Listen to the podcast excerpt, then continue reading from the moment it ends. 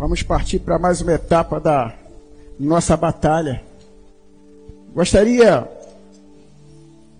de você entender.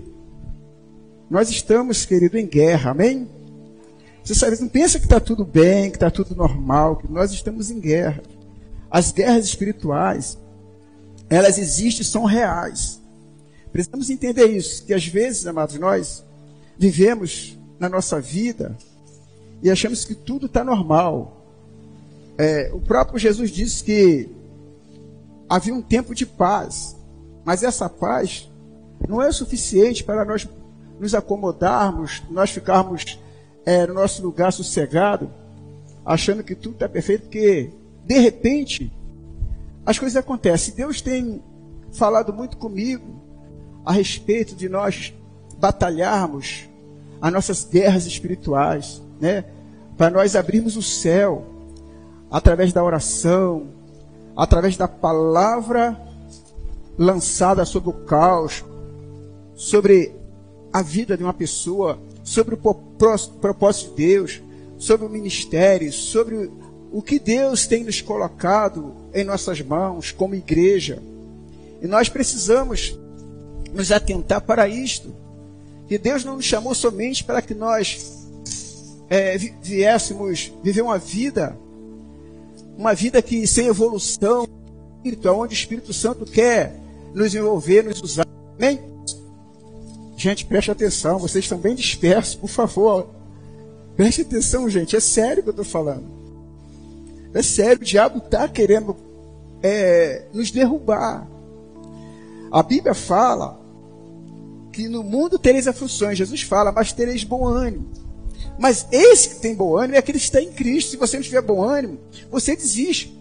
Porque o diabo ele vem sorrateiramente para trazer destruição numa família. E quando o, o, o diabo atinge, a, a, atinge uma família, ele atinge a igreja, porque a igreja é feita de famílias, amém?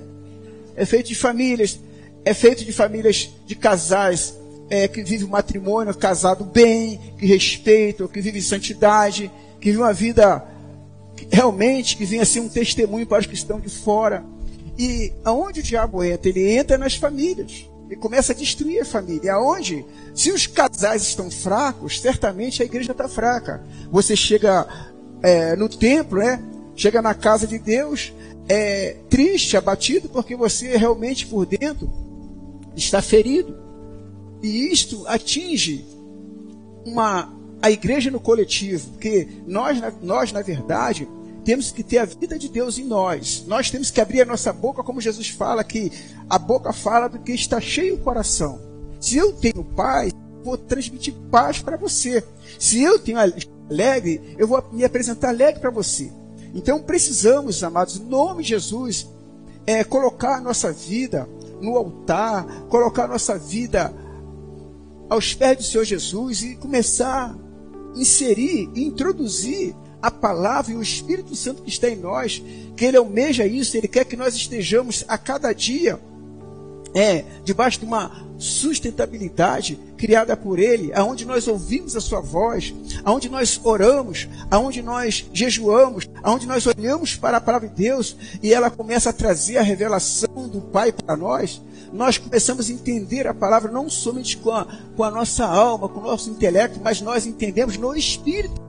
Então, quando você entende a palavra na alma, ela é uma emoção, ela demora pouco tempo no teu coração, ela dura pouco tempo. Quando você sai até do templo, você chega em casa, a palavra já não está mais naquele, naquele poder, naquela eficácia ao qual você recebeu na hora da mensagem, porque você não recebeu a palavra no Espírito. Quando você recebe no Espírito, ela fica é, plantada e ela começa a fazer um movimento dentro de você e você entendeu que Deus está falando contigo desta forma, que você entendeu no espírito e não na alma. Então nós começamos a lutar contra as adversidades, nós começamos a lutar e ter enfrentamentos né, contra as, as hostes malignas. Nós entendemos que não é as pessoas que estão lutando contra nós, nós entendemos que existe uma força espiritual do mal que lutando contra a nossa vida para tentar nos parar, para tentar nos tirar do propósito que Deus estabeleceu para a igreja. Entenda que eu estou te falando que é sério. E quando você não está em guerra, quando você não está lutando fatalmente, fatal, totalmente, vem logo aquela, aquela vontade de você desistir. Você começa a achar que a igreja não tem poder. Não, o poder está dentro de você. O poder não está no templo, está nas paredes, está dentro de você. É claro que quando nós estamos num coletivo e que nós clamamos ao Senhor, o Espírito Santo vem, a glória do Senhor vem sobre nós e ela começa a nos ver e você começa a ser, sabe, fortalecido pela fé, pela ação de Deus, o Espírito Santo começa a nos aquecer e trazer autoridade, ousadia. Você estava caído, estava fraco, você recebe força e você começa a profetizar sobre a enfermidade que você não vai mais viver dessa forma. Você, você começa a profetizar sobre a sua vida financeira. Você profetiza sobre sua casa, sobre seu casamento, sobre seus filhos, sobre a sua faculdade, sobre o teu chamado, sobre a tua célula, sobre a nação, sobre a cidade. Você fala, Deus, meu e Deus meu, eu creio em ti. Essa é a palavra de fé que você cria dentro de você, que gera dentro de você, que as coisas começam as coisas invisíveis começa a ser palpável. Que você crê pela fé. Eu já posso crer no amanhã, porque Deus está comigo. Aí você estava triste, você estava desolado, então você começa a ressurgir. Paulo diz o que? Levanta dentre os mortos e Cristo te iluminará. Porque quando você está esclarecido, quando você entende, querido, a palavra, você muda. Você muda. Por isso tem que entender no espírito, não na alma. Então você começa a entender que a palavra começa a trabalhar, você começa a construir. A sua casa não está edificada sobre areia, mas está edificada sobre a rocha. Você entendeu que a fé que você tinha, talvez você estava construindo algo, construindo a sua vida, construindo o seu, o seu chamado, o seu propósito sobre areia. Mas aí você começa a construir sobre a rocha. E você começa a ter sustentabilidade que você está orando e está crendo que será. Amanhã será melhor que hoje. Porque você sabe que o choro pode durar uma noite. Mas a alegria vem ao amanhecer. Acabou, querido, o tempo de choro. Acabou o tempo de você ficar chorando. Tempo de você se alegrar no Senhor. Quando você olha lá para Joel 28, ele fala que derramaria do seu Espírito sobre toda a carne. Quando o Espírito Santo vem, querido, sobre nós, ele vem tirar toda a amarração, ele vem tirar tudo aquilo que te prendia, tudo aquilo que nos amarrava. O Espírito Santo, ele é liberdade, amém? Não é isso que Gálatas 5 fala? Aonde há o Espírito do Senhor, a liberdade, amém? Então a gente sabe que aonde está o Espírito do Senhor, a liberdade. Então eu preciso ser livre. E nesse momento, querido, que nós vamos pedir as ofertas, eu quero dizer para você que o diabo ele veio para matar, roubar, destruir. Mas Jesus fala que ele veio para que nós tenhamos vida e vida em abundância. Vamos entender isso.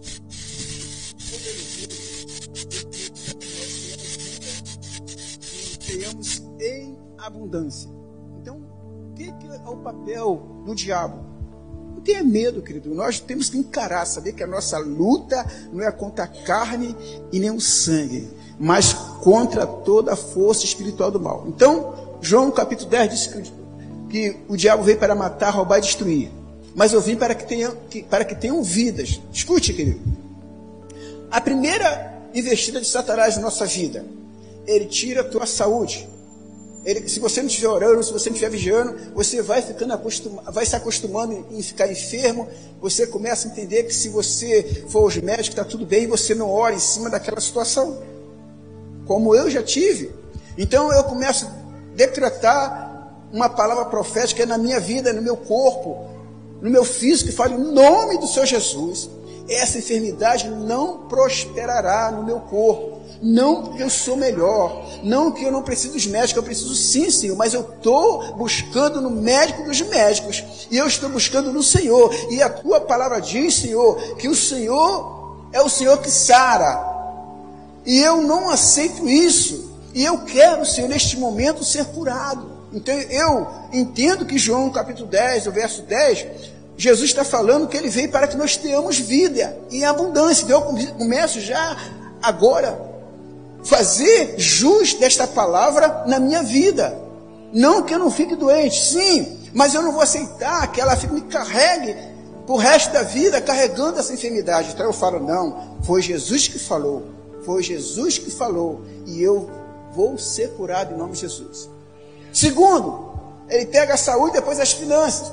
Aí você começa a trabalhar, lutar, acorda cedo para o seu trabalho, mas que não sei o que acontece, que o seu dinheiro não dá para nada. Acontecem coisas dia após dia, carro quebra, gente rouba a carteira, perdeu o cartão, não sei o que.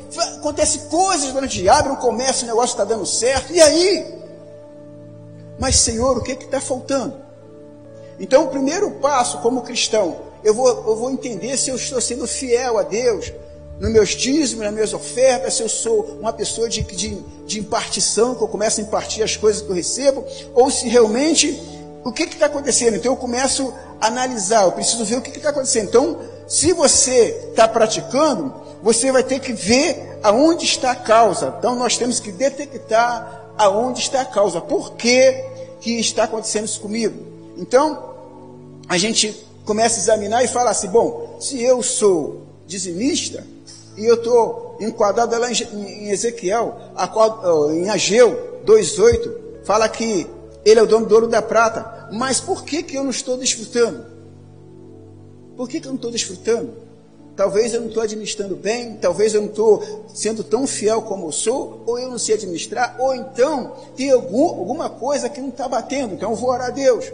Aí o Senhor começa a te mostrar aonde está o erro, então você vê aonde está acontecendo na causa financeira. Se você é dizimista, se você é ofertante, se você é até mesmo aquela pessoa que usa é, a primícia, sabe tudo sobre, sobre ter uma primícia na, na sua vida e você abençoa, aí Deus começa então te mostrar onde está o erro. Aí você vai lá e fala, Senhor, eu sou dizimista, sou ofertante, mas as coisas não está legal na minha vida. Então você está vendo aonde está acontecendo. Então, isso que eu quero que, falar para você, que o diabo destrói a nossa saúde, as nossas finanças, para que nós venhamos ser destruídos. Mas o Senhor diz que nós temos que estar atento em toda astuta e cilada do maligno.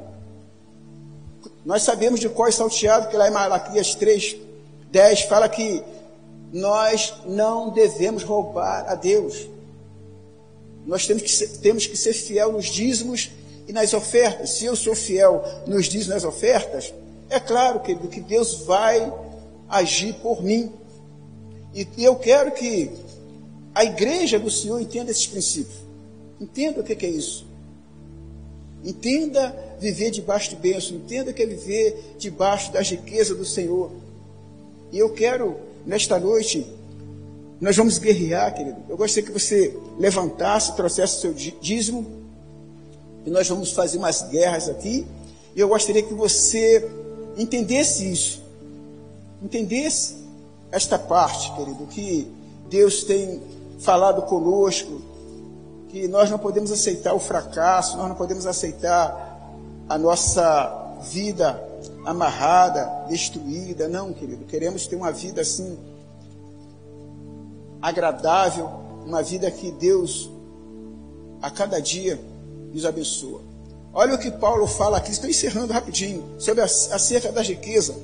Paulo diz aqui a Timóteo, cap, é, 1 Timóteo 6, do verso 13, é, 6, 17, assim, exorta aos ricos do presente século que não sejam orgulhosos, que nem deposite a sua esperança na instabilidade da riqueza, mas em Deus, que tudo nos proporciona ricamente para o nosso aprazimento aprazinamento, que pratiquem o bem, sejam ricos de boas obras, generosos em dar e prontos a repartir, que acumule para si mesmo tesouros sólidos, fundamentados para o futuro, a fim de se apoderarem da verdadeira vida cristã. Amém?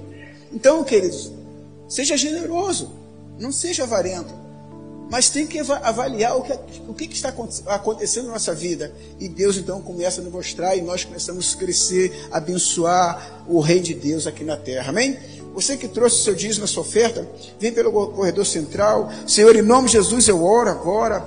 Meu Deus, eu, repreendo agora todo espírito de miséria, todo espírito, meu Deus, de, de pobreza, todo espírito de enfermidade, tudo aquilo que venha tirar, meu Deus, a nossa paz, a, a, querer mexer com a nossa fé, querer mexer, meu Deus, com, a, com as bênçãos e, e, com o propósito de Deus na nossa vida, Senhor. Eu repreendo em nome de Jesus e declaro que a igreja do Senhor, ela é curada, ela é sarada, ela é próspera, que assim diz o Senhor, meu Pai. E nós queremos, meu Pai, viver aquilo que a tua palavra diz. Nós queremos isto, Senhor. Nós queremos isto, Senhor, em nome do Senhor Jesus. Amém? Então escuta, queridos. É, graças a Deus, pode tomar seu assento. Queria trazer uma breve palavra, não vou me delongar muito hoje. Pode sentar e gostaria que você atentasse muito bem. Talvez não seja um tema, mas talvez seja uma exortação para nós. Eu gostaria de falar para vocês que nós estamos que nós estamos em guerra. Nós estamos em guerra. O que, que é estar em guerra?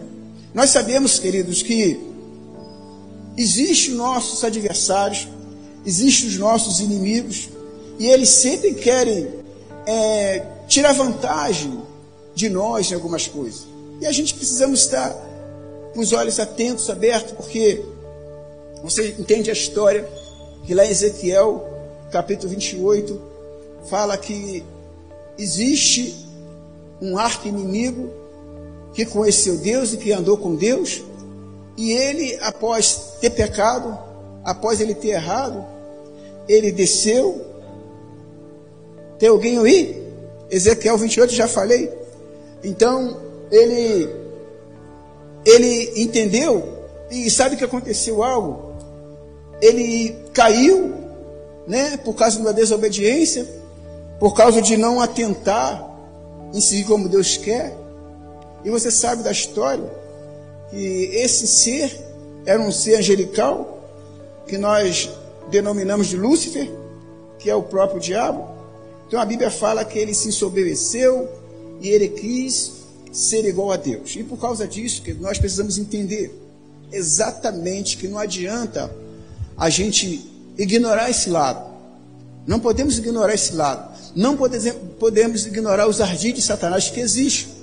Então nós, como igreja, às vezes em algumas áreas você é fracassado, às vezes em algumas áreas você perde, porque às vezes a nossa, a nossa visão está ofuscada para este lado. Nós cremos na unção de Deus, nós cremos no batismo do Espírito Santo, nós cremos, mas cada dia nós temos uma batalha a enfrentar. Nós sabemos que Paulo também, pode deixar Ezequiel aberto, diz que o, o, a nossa luta não é contra a carne e sangue. Paulo fala em Efésios 6, verso 10, que a nossa luta não é contra a carne e sangue, mas com toda a força espiritual do mal. Então existe forças, existe entidades malignas, existe opositores que se levantam a cada dia contra a igreja do Senhor. Embora nós sejamos fortes no Senhor, mas nós não podemos é, ser negligentes e não vigiar, e não ficar atento. E às vezes nós achamos que está tudo bem, mas não está. Nós temos que carregar, sim, e queimar dentro de nós o Espírito Santo, e a palavra está pronta para sempre ser proferida e declarada, como Jesus fez, para que nós então venhamos é, suportar e não cair nas debilidades, nas fraquezas e ser vencido.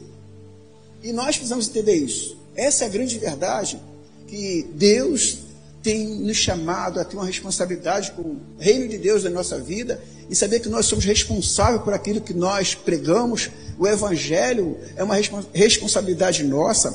As pessoas têm credibilidade e acreditam em nós quando você tem uma vida acentuada ou apontuada em Deus e, você, e as pessoas olham para você e digam assim: Poxa, aquela ali, aquela ali é uma mulher de Deus, aquele ali é um homem de Deus. Verdadeiramente dá para ver isto. Então, queridos, isso tem que ser trabalhado em nós, já que nós sabemos que existe isso. Lúcifer caiu Como diz ali em Ezequiel 28, 15: Eras perfeito nos teus caminhos desde o dia em que foste criado, até que se achou iniquidade em ti. Amém? Então achou-se iniquidade nele, ele caiu. Então você entende que houve uma queda, houve uma devassidão espiritual. O príncipe, ou seja, o, o Lúcifer, que era o segundo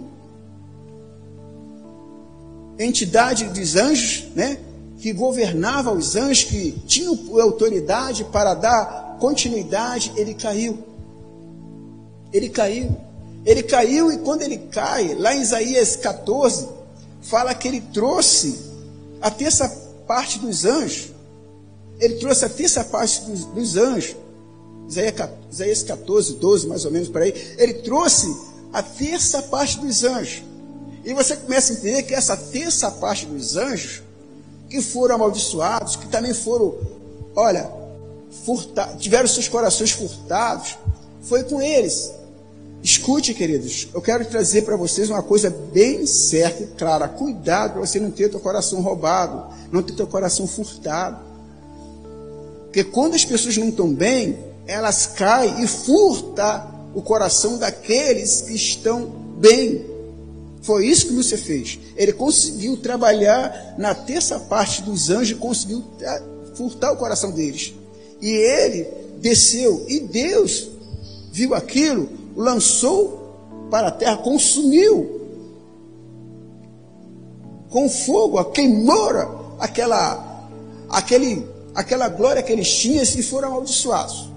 Diz aqui a palavra, Isaías 14, 12, diz o seguinte: ele caiu, Isaías, como caíste do céu, ó estrela da manhã, filho da alva, como foste lançado por terra, tu que debilitava as nações, ou seja, tu que enfraquecia as nações, debilitar que enfraquecer. Então ele caiu, escuta, a função do diabo é enfraquecer as nações, é enfraquecer a igreja, é deixar você sem visão. Querido, eu sei o que é isso. Eu sei o que é isso. Você precisa entender isso. É deixar a igreja sem visão.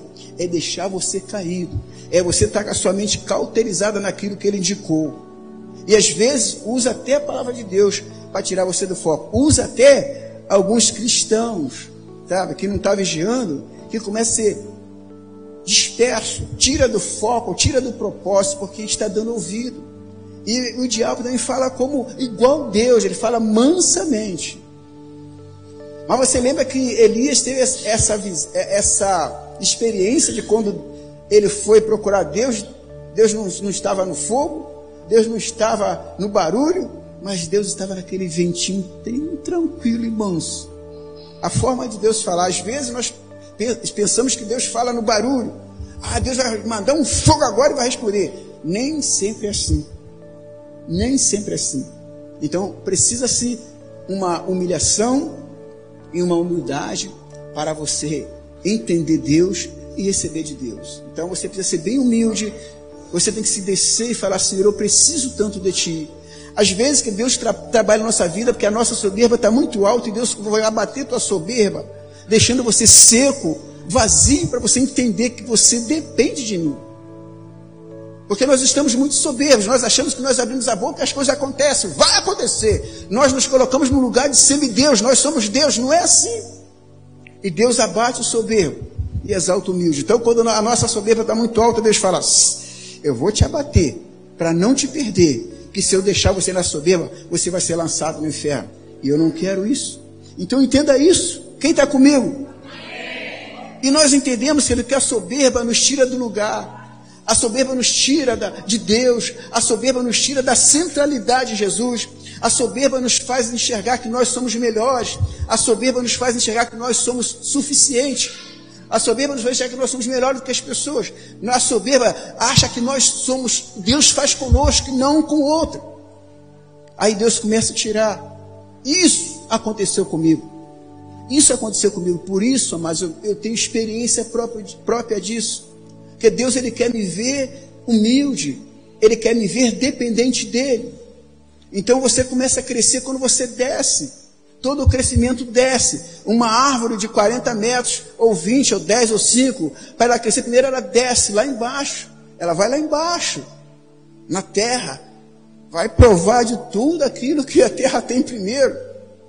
Tem até uns bichinhos lá que vai ajudar a sua raiz germinar, poder crescer. Ela morre e ela cresce. Daqui a pouco você vê que ela desceu, mas agora, aonde estão as raízes dela? Estão lá embaixo.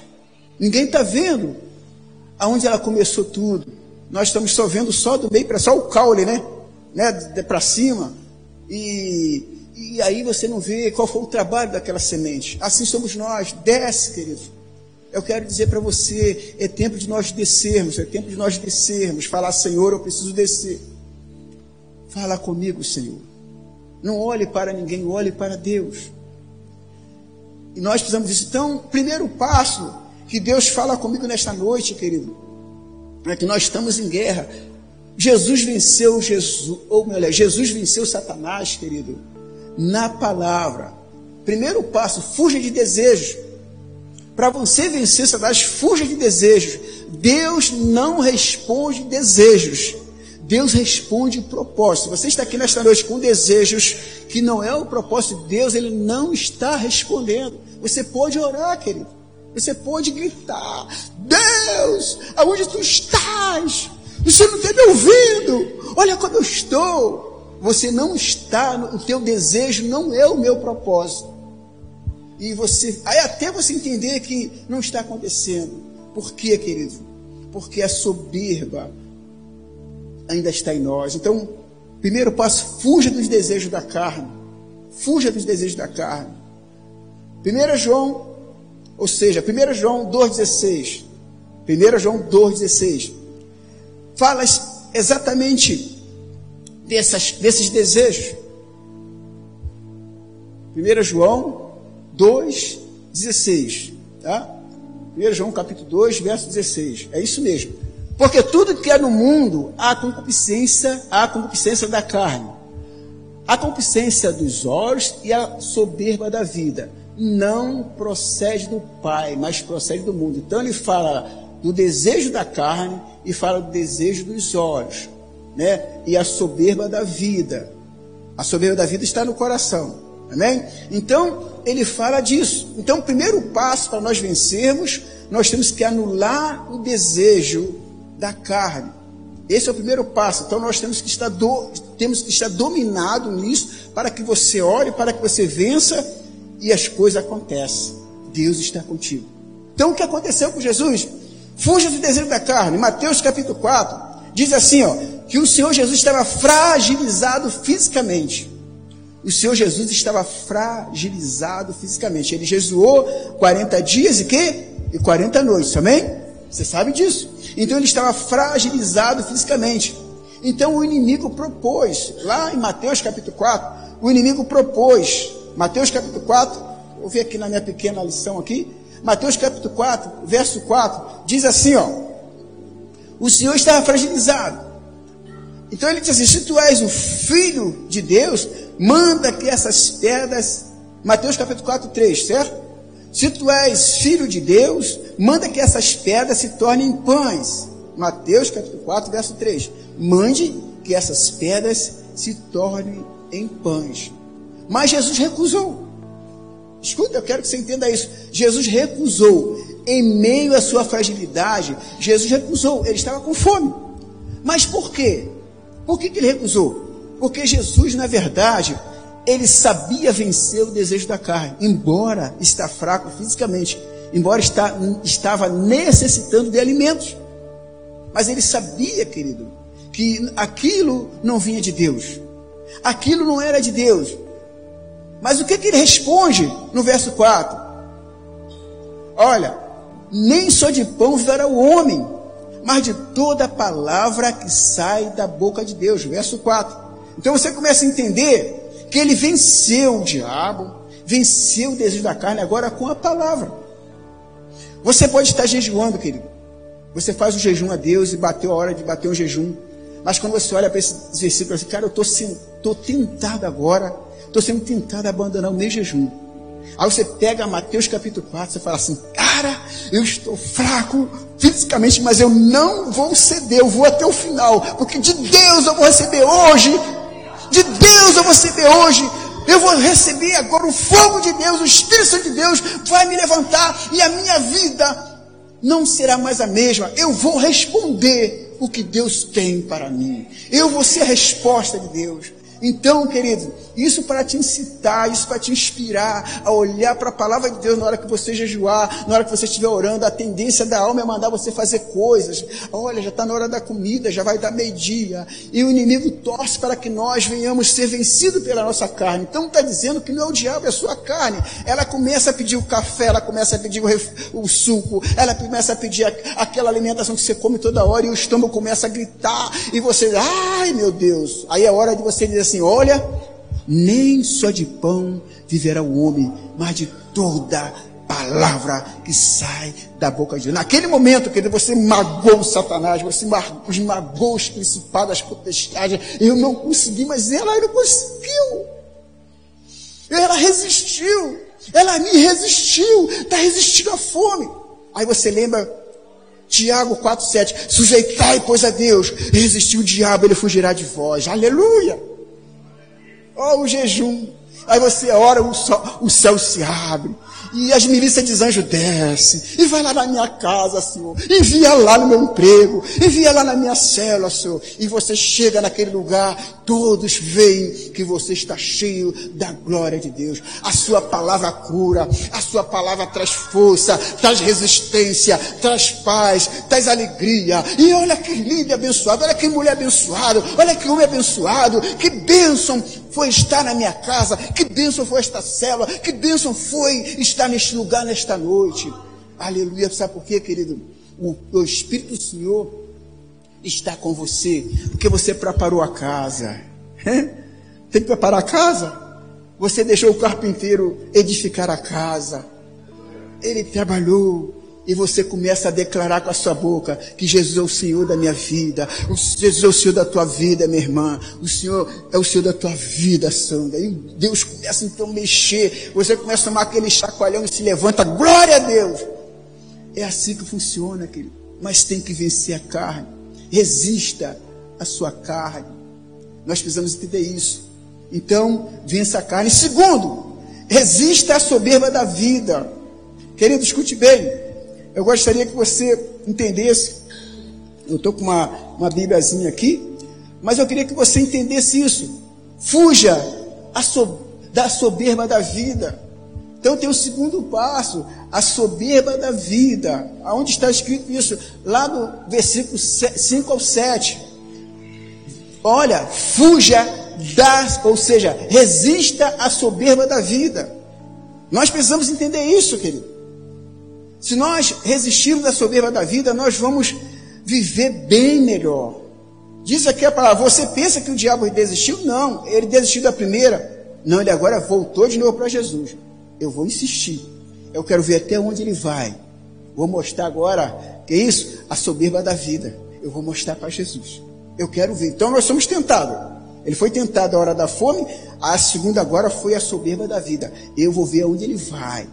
Eu quero ver se ele vai resistir. Então, você pensa que ele desistiu? Não, ele não desistiu. Ele não desiste. Diga assim: ele não desiste. Ele não desiste. Mas ele não entendeu o recado. Ele não entendeu o recado. Ele, Jesus já deu o primeiro recado para ele: olha, não, não, nem só de pão verá o homem, mas de toda a palavra. Ele não entendeu. Ele achou que ele ia continuar a brincar com Jesus. Ele achou que ele ia partir para frente e agora vou derrubar ele na outra. É assim que ele faz conosco. Veio a primeira, você resistiu o diabo, ele fugiu. Depois vou, vou, ser, estra, vou, vou ser estratégia. Eu vou armar outra estratégia para a igreja. Vou armar outra estratégia para ela. Você esqueceu que ele é estratégico. Você esqueceu que Satanás é estratégico. Ele cria situações. Ele vem com amor, ele vem com paz, ele vem até em pessoas que você nunca imaginou. Daqui a pouco você vai assim, meu Deus, é verdade, o que, que é isso? Então vamos lá. So, olha só, ele agora ele veio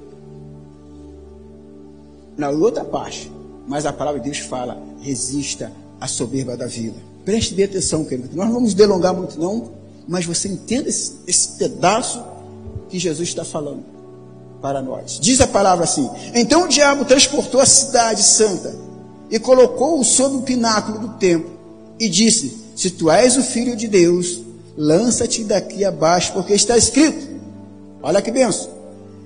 Aos teus anjos darás ordens a teu respeito, e tomar-te-ão nas mãos, para que nunca tropece alguma pedra. Disse Jesus: Também está escrito: Não tentarás o Senhor teu Deus. Se Jesus fosse soberbo, ele ia querer fazer aquilo que o diabo falou, mas não. Jesus não era soberbo, e nem tampouco o diabo ia conseguir mudar a vida de Jesus.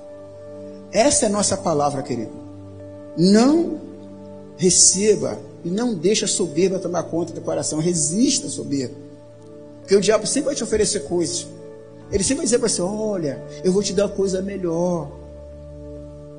Você vai receber melhor emprego. Você vai ganhar mais. Se alguém está aqui com o negócio, me perdoe, cara. Eu não estou rotulando você, eu estou exortando o que a palavra fala para a gente falar. Você que está fazendo negócio, eu não estou aqui dizendo que está errado. Eu estou dizendo que ele fala isso. Ó, oh, tem melhor. Vai ser melhor. Você vai ganhar mais. Você vai fazer isso. Você vai poder empreender, empreender isso. Empreender isso. Só que nós precisamos entender Aí nós oramos, Senhor, o Senhor está nesse negócio. Senhor, fala comigo, Senhor. Você jejua, você ora, fala comigo, Senhor. Eu estou no caminho certo, porque eu não quero me perder no caminho. Eu não quero começar bem e terminar mal. A caminhada está certa, Senhor. Eu preciso que o Senhor fale comigo. Eu preciso que o Senhor me responda, Senhor. Em nome de Jesus. Eu quero te ouvir. Então o que você fez?